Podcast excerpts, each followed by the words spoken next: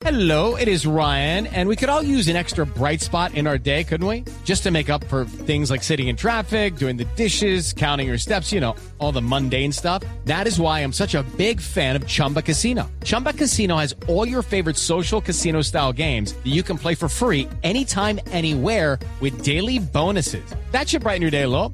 Actually, a lot. So sign up now at chumbacasino.com. That's chumbacasino.com. No purchase necessary. BGW. Void were prohibited by law. See terms and conditions. 18 plus.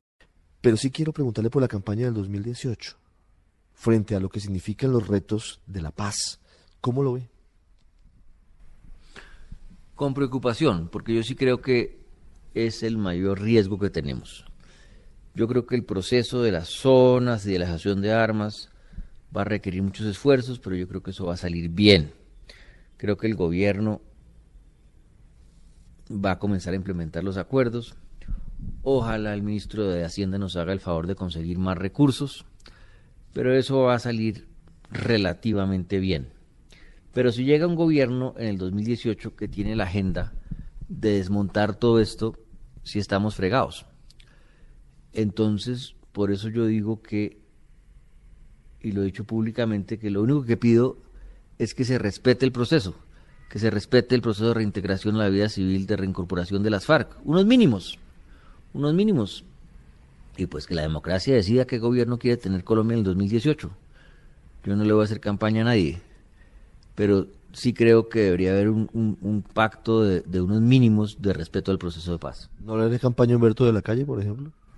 Ya le dije que me prohibí a mí mismo hablar sobre los candidatos. Pero ese tema es una preocupación que se tiene el día de hoy y es, y es un tema crucial. El, expresidente Uribe salió un poco a rectificar lo que había dicho uno de sus senadores en el sentido de que si llegaba al Centro Democrático al poder en 2018, pues mm, reabriría la negociación. El expresidente Uribe dice no, pero sí vamos a hacer modificaciones. ¿Usted cómo vio ese, ese pronunciamiento, por ejemplo, de un sector de la, de la población, un sector de la política? Me parece en este momento de tanta incertidumbre muy irresponsable decir esas cosas.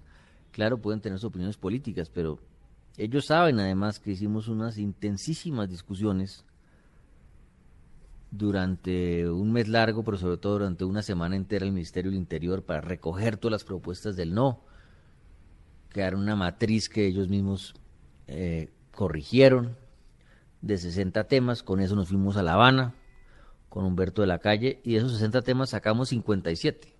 Oiga, claro que todavía hay unos puntos que donde hay diferentes pues existen, eso es innegable, pero decir sobre esa base que entonces ahora hay que reabrir todo esto sí es un, un, un pésimo mensaje para la paz. ¿Por qué cree que el expresidente Uribe insiste en las críticas al acuerdo? No me voy a abstener de dar una opinión sobre el presidente Uribe. Hablando de dos temas finales, eh, doctor Jaramillo, en los últimos días se conocieron informes de Naciones Unidas y el Departamento de Estado de Estados Unidos sobre los cultivos ilícitos. Y las cifras son realmente preocupantes. El informe de la Junta Internacional Fiscalizadora de Drogas dice que en Colombia eh, entre 2014 y 2015 aumentó en un 39% el número de hectáreas cultivadas con coca y responsabiliza un poco al acuerdo de paz, porque dice que mientras estaban negociando en La Habana, los campesinos aumentaron los cultivos pensando en los beneficios que traería el posconflicto. ¿Cómo se va a abordar ese tema tan complejo ahora pensando en, ya la implementación del acuerdo? Pues mire Ricardo, yo creo que de todos los retos que tenemos en lo inmediato, ese es el más grande, el más complejo, porque requiere transformar la vida de una persona. El gobierno tiene planes, se están haciendo, se está trabajando en el tema de sustitución, en el tema de erradicación. Yo en mi vida trabajé en ese tema hace bastante tiempo. En el sur del Meta tuvimos éxito. ¿Por qué? Porque teníamos un plan, un plan que tenía todos los componentes, una estrategia de trabajo con la comunidad, pero también de erradicación de los que no se querían meter. Eso funciona, pero hay que hacerlo de manera muy juiciosa, muy ordenada, porque es fácil crear incentivos perversos, eh, crear programas que uno cree que van a funcionar y después resulta que terminas con más coca. Hay que andar con mucha prudencia, eh, tendiendo la mano para que la gente se salga de eso, llevándole beneficios no solamente al cultivador, sino a toda la sociedad, pero también tendiendo mano firme en insistir que quien no se meta en los programas va a ser erradicado. ¿Y hay garantías para los cultivadores de que pueden tener ingresos, que es lo más complejo, para mantener a su familia cambiando la coca por, eh, no sé, cualquier tipo de cultivo alternativo o de actividad alternativa? ¿Eso está contemplado así? Lo primero que diría es que hay una corresponsabilidad. O sea, el gobierno tiene que montar unos programas, pero el campesino cultivador también tiene que asumir su propia responsabilidad. Finalmente él es el que está cultivando se está haciendo un daño a él, a su familia y a la sociedad colombiana. Eh, pero creo y conozco que es posible, sé que es posible crear una, un, un, camino donde tiene una asistencia inmediata que le permite sobreaguar dignamente, mientras proyectos productivos que le dan mejores ingresos se ponen en marcha. Si comenzamos a implementar lo que hemos llamado la reforma rural integral en el punto uno y en particular estos programas de desarrollo con enfoque territorial, pues necesariamente habrá una inversión en bienes públicos, en carreteras, que es lo que eh, más solicita la gente que está en, en, estas zonas, en el campo, poder sacar sus productos, de manera que, claro, se puede hacer, pero se requiere mucha voluntad y mucho método.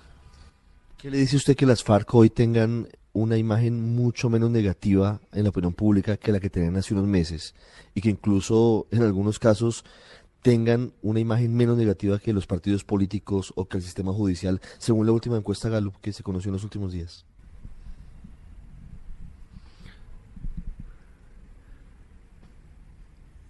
Pues yo lo que creo, pero esto también es especulación, quién sabe, es que la posición de los colombianos era una posición, ha sido una posición en su mayoría bastante racional de ser escépticos hasta no ver, como de un ver para creer. ¿Por qué les voy a creer? Si soy un ciudadano normal y veo que han fracasado todos los procesos y que están aquí hablando y hablen, ¿por qué voy a creer yo? Pero ya viendo que los señores firmaron el acuerdo, viendo que los señores se concentraron en las zonas, viendo que los señores han hecho unos actos de reconocimiento de responsabilidad importantes que nadie se hubiera imaginado. Yo los invito a que busquen, eso se debe encontrar en internet, está en la página de mi oficina, el acto que se hizo en Cali donde Pablo Catatumbo le pide disculpas a las familias de los diputados, pues todas esas cosas van sumando y van diciendo, bueno, estos señores sí van para donde les estamos comenzando a creer.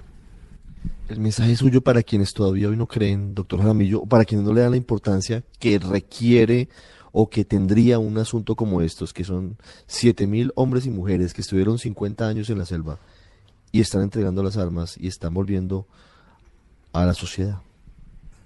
Lo que pasa, Ricardo, como sabemos todos, es que quienes vivimos aquí en el norte de Bogotá o en, o en Cali o en Barranquilla o en Bucaramanga, la mayor parte no ha sufrido directamente el conflicto, sobre todo no lo ha sufrido todos los días, no ha convivido con el miedo, no sabe lo que es eso, no sabe lo que es la vida de una persona en una vereda de la Uribe Meta donde permanentemente había combates, donde había el riesgo de que se llevara uno de sus hijos, reclutado, incluso que cayera una bomba en sus campos.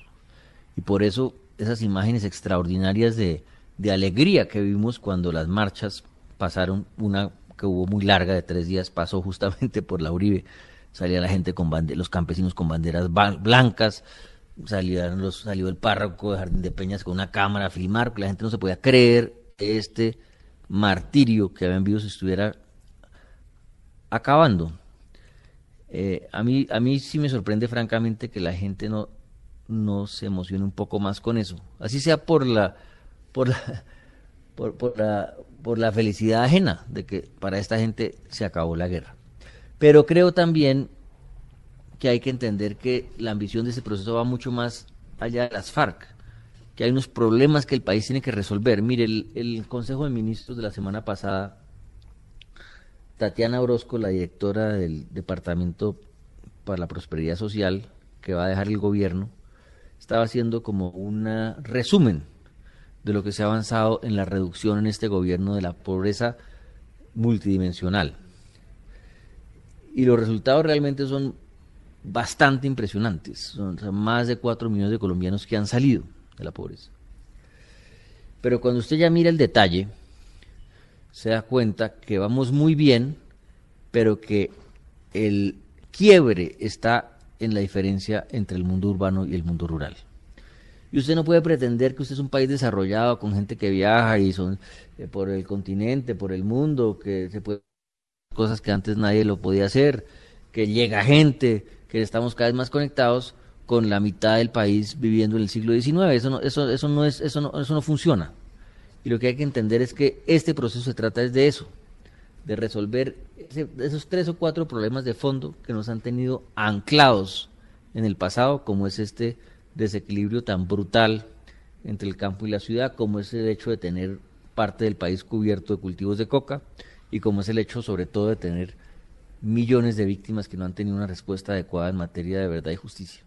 En medio de este agite, Sergio Jaramillo ha podido pensar qué va a hacer el 8 de agosto del 2018, qué quisiera hacer de su vida después de esta experiencia. Yo la única respuesta que tengo es, como usted tal vez, irme a dormir. Doctor Jaramillo, muchas gracias. Gracias.